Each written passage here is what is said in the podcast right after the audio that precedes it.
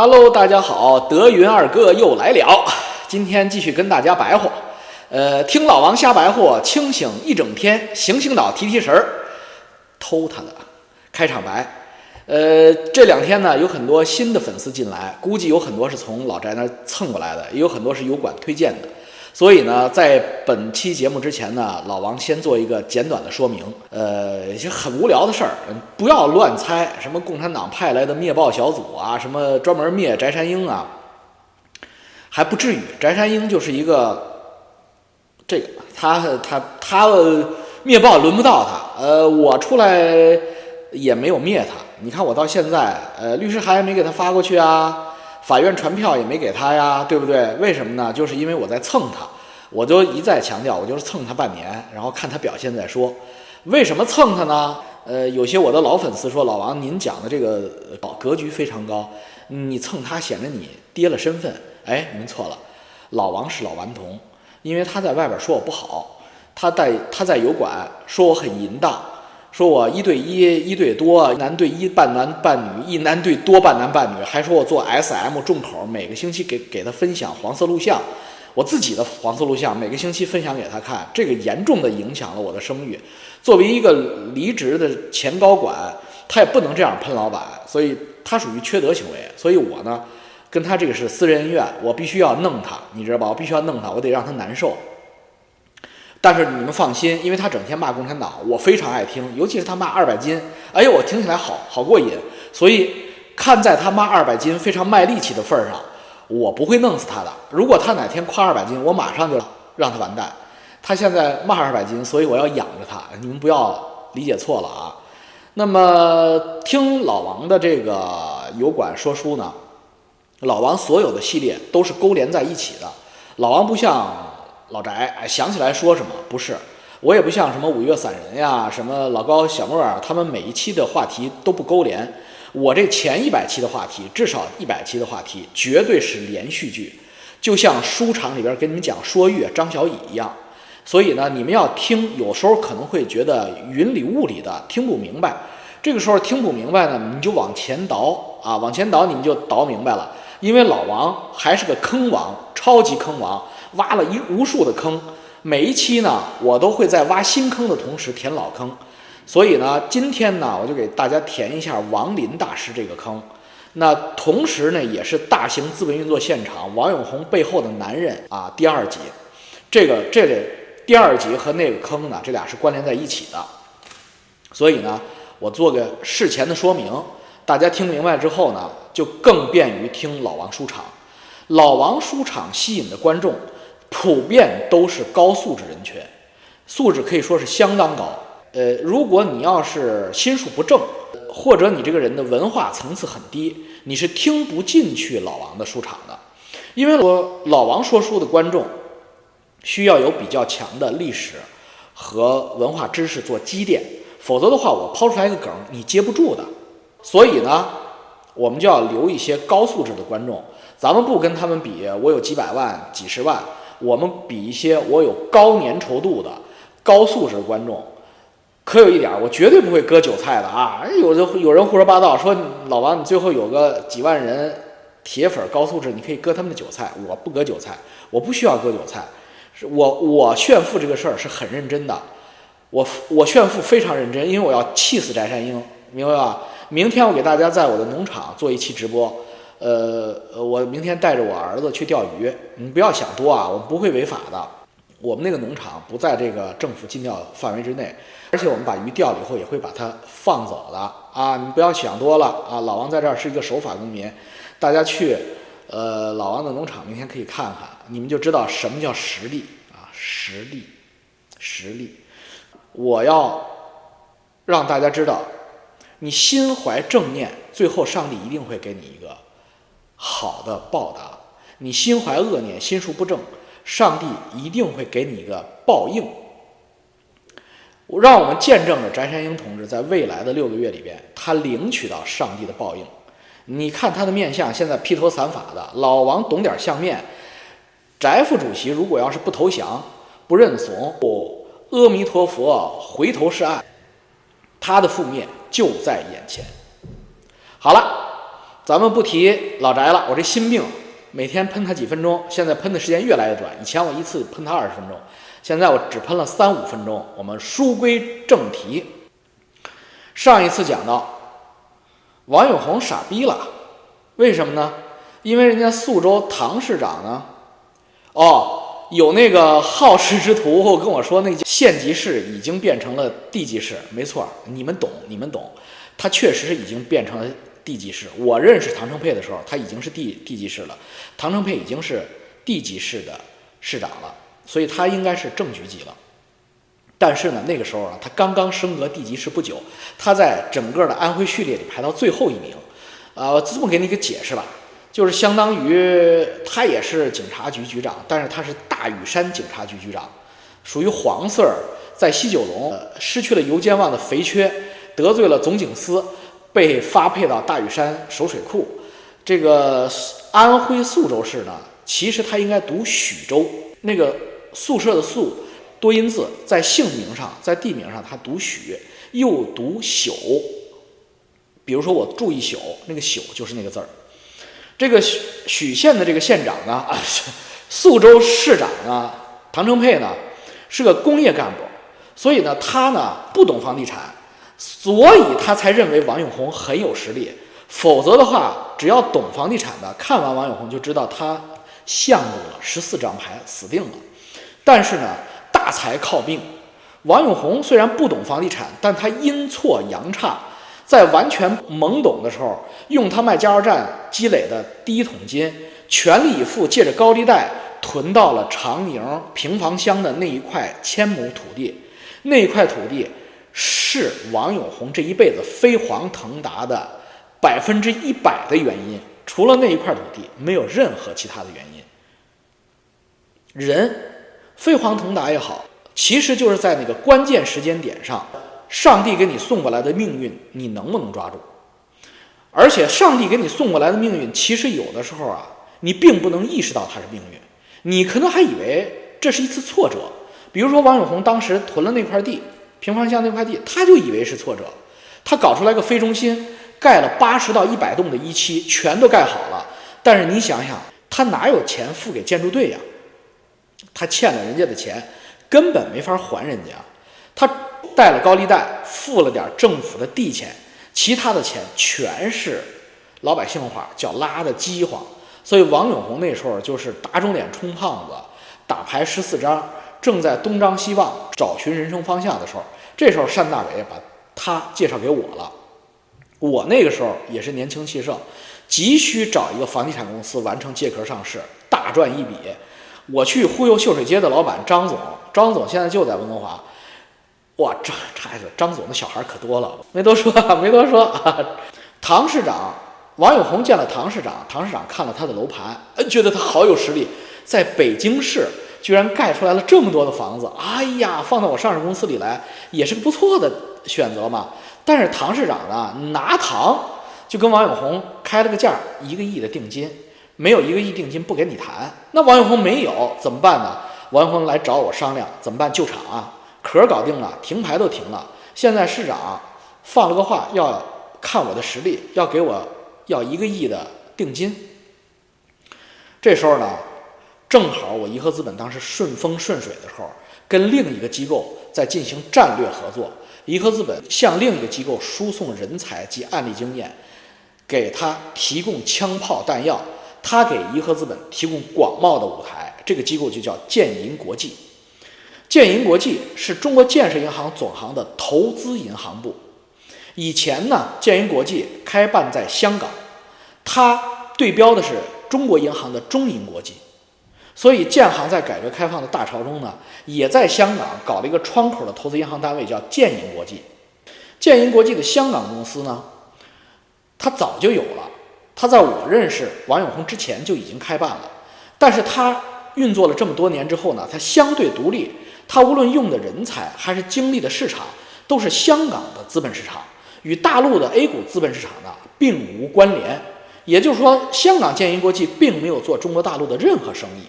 而且，香港建银国际的老板叫胡章宏，古月胡，文章的章，宏伟的宏，大秃头。胡章宏呢，跟中国建设银行总行的投资银行部总经理，就是原来计财部总经理调过去的王贵亚，安徽人王贵亚，贵人的贵，亚洲的亚，跟王贵亚呢不对付。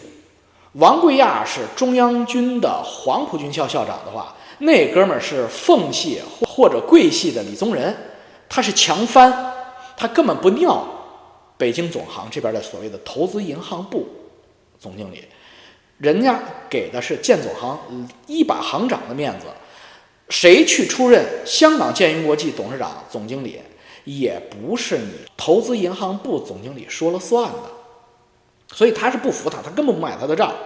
那当时的建总行一把行长要搞中国区的建银国际，那自然就会让建总行的投资银行部的总经理来筹组。王贵亚就像我说的，王贵亚是计财部的总经理，他调任投资银行部总经理之后，他是两眼一抹黑呀，就相当于陆军的军长忽然让你筹组空军，你他妈上哪儿懂啊？你还连飞机都没有摸过呀？贵亚就是连飞机都没有摸过，所以他当时就通过我们上面的朝廷。这会我将来讲颐和资本的故事的时候，我会给你讲到，那是一个红色家族的核心血脉二代。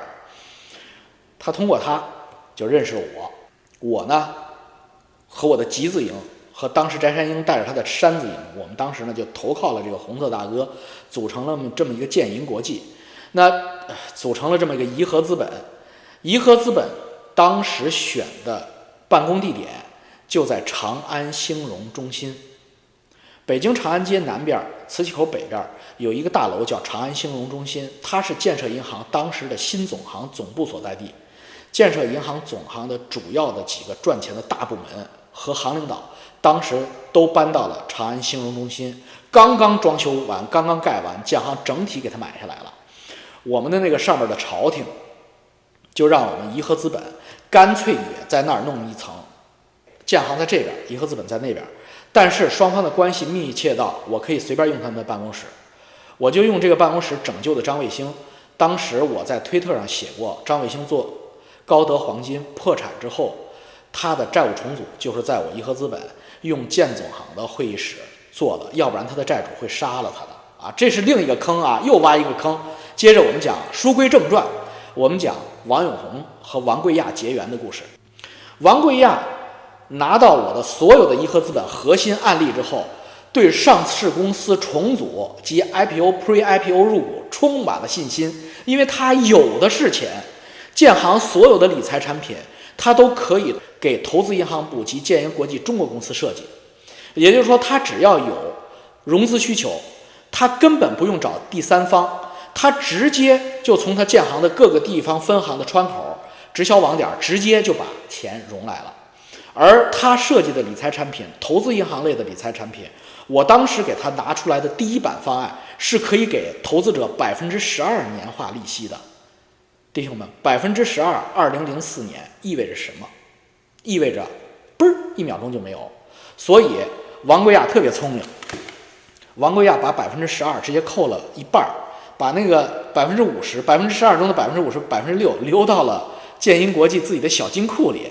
剩下的百分之六放到网点上去，即使这样，也是一抢而空，根本到不到老百姓手里，在各个支行、分行的行长行内部消化掉了。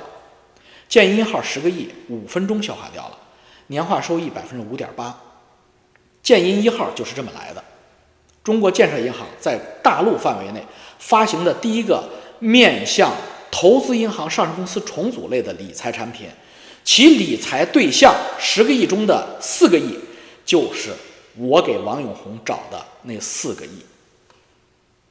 因为我知道王贵亚正在设计建一号，丫没有东西，钱来了干什么？他没有，他必须要找一个完全不会失败、肯定能成，又有足够高的亮点业绩这么一个项目投进去。这样的话，王贵亚的这个位置才能坐牢坐稳。话说回来。我把王贵亚跟王永红传到一个小屋里，互相见面引荐。第一感觉，王贵亚对王永红的印象一般般，因为王贵亚是建行的投资银行部老板。建行是什么地方？建行做房地产开发贷那是太熟了，所以王贵亚肯定要打电话问他的那些北京分行的朋友们。那个王永红那非中心有戏吗？那不用说了，反馈肯定都是哇，那是个傻逼呀，那是个愣头青，哎呦，完了，一动也卖不出去，肯定都是这么说的。所以王永王贵亚当时就有点打退堂鼓的意思，我也看在眼里，急在心里。王永红呢也急在心里。王永红就问我说：“王贵亚迷信吗？” 我说：“挺迷信的，因为共产党的官员或者国企干部他没有不迷信，那就好办了。”永红说：“那就好办了，我他妈给你弄一个王牌，一定能拿下他。”他请来了王林，说：“王永红跟王林是什么关系？王永红跟王林算是半个本家的关系，所以他一打电话他就来。一王永红一打电话，王林必须来。这个关系不是一般人之间的关系，这个关系是因为他俩是同乡，而且都是江西萍乡人。王永红当时认识王贵亚的时候，王林就已经出名了。”那个时候就已经满大街都能看到王林跟赵薇的合影啊，跟李连杰的合影啊，跟陈峰的合影，那都有了。但是呢，王永红认识王林的时间要比这些人早得多。王永红从小就认识王林，所以可以说是王林是看着王永红长大做起来的。所以他俩有这个关系，是是跟那些王林出名以后那些企业家是不一样的。王林真的买张飞机票就来了，带着两个童男童女，两个小学徒。我给他安排昆仑饭店幺四二五房间，这房号我为什么记得这么清楚啊？一会儿我告诉你。十四楼。了解我的老推友知道，昆仑饭店是我的福地，我所有的事儿都在昆仑饭店谈。昆仑饭店是北京老炮儿在城北玩的一个重要据点儿。后边的背景我就不说了，但是呢，那个地方绝对安全啊。另外呢，也绝对不安全啊。你你们懂的，懂的人都懂，不懂的你也不需要懂。那王林和王永红来之前，王永红就给我铺垫王林一些不为人知的故事。王林呢，幼年呢，孤苦伶仃，属于一个野孩子。他德育高人，学得了这个法术。这个法术习得了之后呢，他也没有什么家教啊，所以他就乱用。青春期嘛，性性欲旺盛嘛，他就经常调戏妇女，还跟人家生产队的队长开玩笑。队长家做好饭，因为那时候大家都挨饿，一揭锅屉，馒头都不见了。王林正在那吃呢，还跟别人分，来来来，大家一起吃。生产队的妇女队长在上面开大会，王林啊，内裤给弄出来了，哎，你看这是什么？调戏妇女罪就给他抓起来判刑了。这哥们在监狱里，这功夫越练越好。最有意思的一次就是他在监狱里过年，给大家变出一桌子年夜饭，有鱼有肉。老范儿在里边围着王林吃，奉王林为活神仙。这狱长也不是一般人，这狱长一看这人不得了啊，也围围着他转。这事儿呢就传到了江西武警总队的政委耳朵里了。这政委好像姓陈，这个老陈呢知道以后呢，就往上报说我们这儿出了异人，层层上报，报到了谁呢？当时呢有这个。中国人体科学研究所就在北京，是钱学森老先生搞的，里边有什么张宝胜啊、老神仙啊，都在里头，都是被研究。还有孙楚林，这个王林也是这么就进去了。进去一看，确实是真的。那后来呢？故事呢？大家都从网上就能看见了。进了人体科学研究所之后的故事，大家从网上都能看见了。后来我跟王林混熟了。我问王林，我说大师，你都跟谁变过呀？他说你那老领导李铁映啊、贾庆林啊、呃张百发呀，呃这个就是家常便饭啊。包括胡锦涛，胡锦涛的老婆，他是打电话随时都能打通的。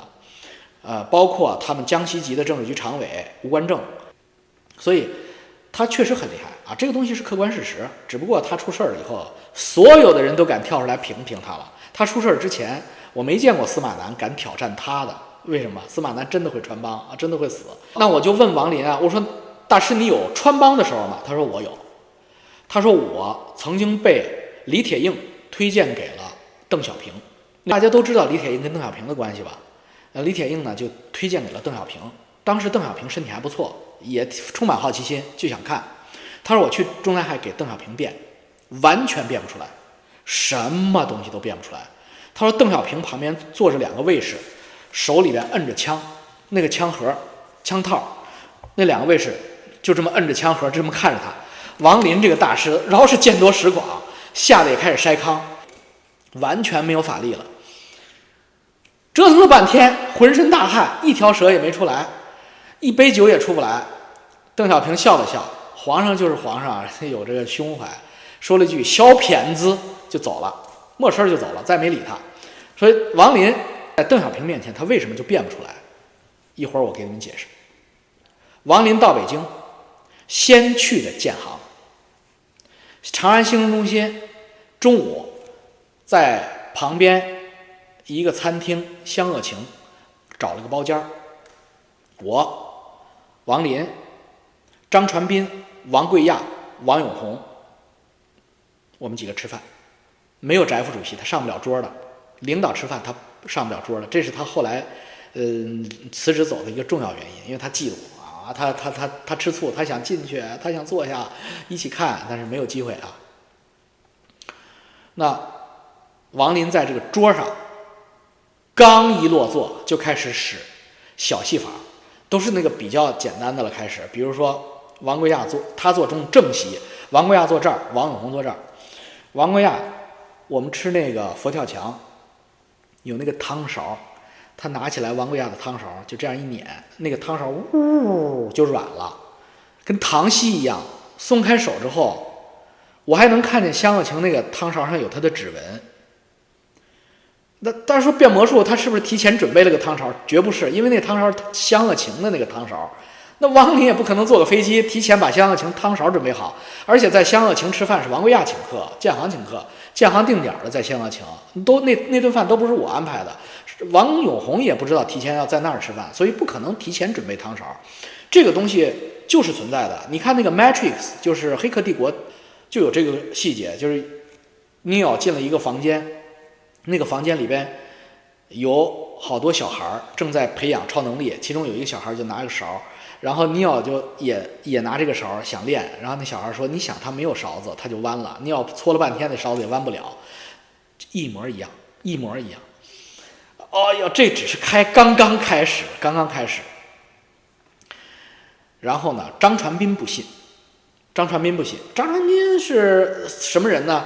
传声筒的传，文武斌，张传斌是王贵亚的铁杆马仔，左膀右臂。大家可以扩展阅读张传斌，看老王的东西密度能量密度太大，所以你没有一般的知识积累的，你接不住的。你百度或者谷歌张传斌建行建银国际张传斌，你又能得到很多很多故事，因为他他进去了，他出事儿了。王林给大家辩，说我可以让我的气血。随意的运动，你们看着啊！我让我所有的血液流到我左半脸、左半身，而我的右半身不会。一会儿王林这儿就像一个狼一样，左边左半的脸通红通红，就像喝酒完全喝醉的那种红；右边就像死人一样是白色的，他做成这样。然后呢，张传斌不是不信吗？张传斌，你去站在那个桌子那边去。你扭过去，张传斌扭过去，背对着桌子。王林还在自己这个座位上坐着，这么对着张传斌的后背背影来了三下。他们俩离着至少五米远，因为隔着一个大桌子。然后王贵亚说：“呃您在干什么？” 因为当时我们都怕王林隔空拍死张传斌，因为大家都害怕了。然后说：“你扭过来吧。”大家就问他说：“传斌，贵亚说，传斌，你刚才感觉到什么？”我感觉到他拍了我三下啊，真的没有人拍他，真的没有人拍他。这个时候大伙儿的那个汗毛都竖起来了。吃完饭，这里边还有一些小的戏法，我就不多讲了，你们都从从网网上看到啊。吃完饭，大家一起去昆仑饭店王林的房间。这一路上，王永红就来劲了，开始打电话摇人儿，摇来谁了呢？摇来了吴官正的生活秘书，吴官正生活秘书的老婆两口子，唐市长和秦秘书长，摇来了这四个人，因为唐市长当时没走，在北京等着呢。唐市长、秦秘书长、吴官正的生活秘书小两口，然后我，呃，王林、王永红这么几个人到房间聚齐，一大屋子人。然后呢，生活秘书露了个头，下午首长找他有事儿，他走了。他那个哈尔滨籍的特别漂亮的美女，特别漂亮，因为当时我很帅嘛，特别的帅。老王当时三十岁吧，也就，哎呦，那个美女就坐我旁边儿，哎呦，搞得我心猿意马的，一起看王林变变魔术。在幺三二五是个套间，商务套房，中间呢有一大桌子，大家围着桌子坐下了。王林呢，就拿了一个杯子。就是房间里那个昆仑饭店房间里的白色茶杯子，他拿那个旁边那个餐巾纸啊，他盖到了那个杯子口上，然后第一个就问我，他说：“小王总，您平时喝酒吗？”我说：“当然喝了。”他说：“你喜欢喝什么？”我说：“我喜欢喝茅台，白的我喜欢喝。”他说：“好。”看，口中念念有词，对着那个画了一个十字，我就看见那个。白色的餐巾纸冒出来了一股哈气，然后他一拽这个纸，满满一杯的白酒，我不知道什么时候来的，那个酒杯就在我的面前，一杯白酒，然后叫他的小徒弟多找几个杯子，然后就小徒弟去里边的冰箱和厨子里边拿了很多杯子出来，每个人面前放了个杯子，哗，把他的空杯子里边那个白酒倒到了我的杯子里。满满一杯白酒，香香的。下一个，下一个就是那个哈尔滨大美女。美女，你喜欢喝什么？王林一见了美女，啪，眼睛就亮了。你喜欢喝什么？美女说：“我喜欢喝红酒，我喝不了白的。”好吧，我给你变红酒。他没费劲啊，还是他这个杯子，就当着，大概就这个距离，我眼睛，他的杯子，美女就这个距离。红酒来，他说红酒来。我看着那个红酒在他的白色瓷杯里，滋出来了，就我肉眼看着凭空出来，倒了一大杯红酒给美女，然后下一个唐市长，唐市长那时候已经傻了，完全傻了。唐市长，你要喝什么？我也有白酒，白酒来一杯。秦秘书长，白酒来一杯。王贵亚，白酒来一杯。全傻了。王永红那时候嘚瑟，哎呦嘚瑟，真的是白酒，还真的是酱香味儿。变完，开始弄蛇。王林说：“哎，我们应该先变蛇后变酒的，因为蛇怕酒，所以我要这个我要费很大的功夫的。让他的小徒弟去昆仑饭店后厨借了一个大铁盆，特别大的一个铁盆。他拿了一个，就是饭店房间那个那个咖啡杯下边那个小托碟，放在地毯上，又拿餐巾纸做了一个鸟儿。”然后一打火机打着那个鸟儿，就像一个香一样，放到小碟上，拿拿大盆一扣，然后围着盆走，念念咒，走走走走走走，念咒，隔空话进，然后就进去了。然后就问那个美女：“美女，你喜欢什么小动物？”美女之前没看过王林表演，说：“我喜欢小白兔。”好啊，那你伸手进去看看能不能摸出小白兔来。那美女没上当，得亏没伸手进去，因为里边全是蛇。我们也都不敢伸手，就觉得这事儿挺悬，他不可能真有蛇吧？嗯，王林怕我们怀疑他，他可能职业素养很好，因为经常可能有人怀疑他。他他变之前脱了个大光膀子，就穿着个小裤、小短裤，光着个大膀子可热闹了，有人来疯的样子。他自己伸手进去，咵拽出来一条蛇，哎呦，那个就是那种草蛇。我他妈那时候傻逼，离他最近，伸这个头，他咵就当个项链挂这儿了。我当时就傻了，因为我特别怕蛇。北方人没有弄过蛇，哎呦，黏黏的，凉凉的，挂在那个脖子上，我一动都不敢动。哎呀，不能再讲了，一晃时间到了，白活了半个小时了。哎呦，大家总是说四五十分钟太长了，这又又过时间了。本来说二十五分钟一期的，咱也卖个关子，预知后事如何，啪，且听下回分解。下回给大家填这么坑？第一，王林的这个魔术到底是怎么回事儿？第二，为什么王贵亚看了王林就能信？第三，王贵亚的建银国际到底挣了多少钱？第四。唐市长为什么会相信王林的说辞？第五，不无聊啊，这事可不无聊。大家不要有罪恶感，哪有这么好的机会参与这样的网上现实真人互动，还是大恶版的？大家明天啊，十个小时以后，这个翟山鹰又要直播了，大家去挖他的墙角啊，搬运他的粉丝，这个刺激刺激他，说。翟主席，翟主席，你为什么有的汽车呀？翟主席，你是不是被王主席催眠了？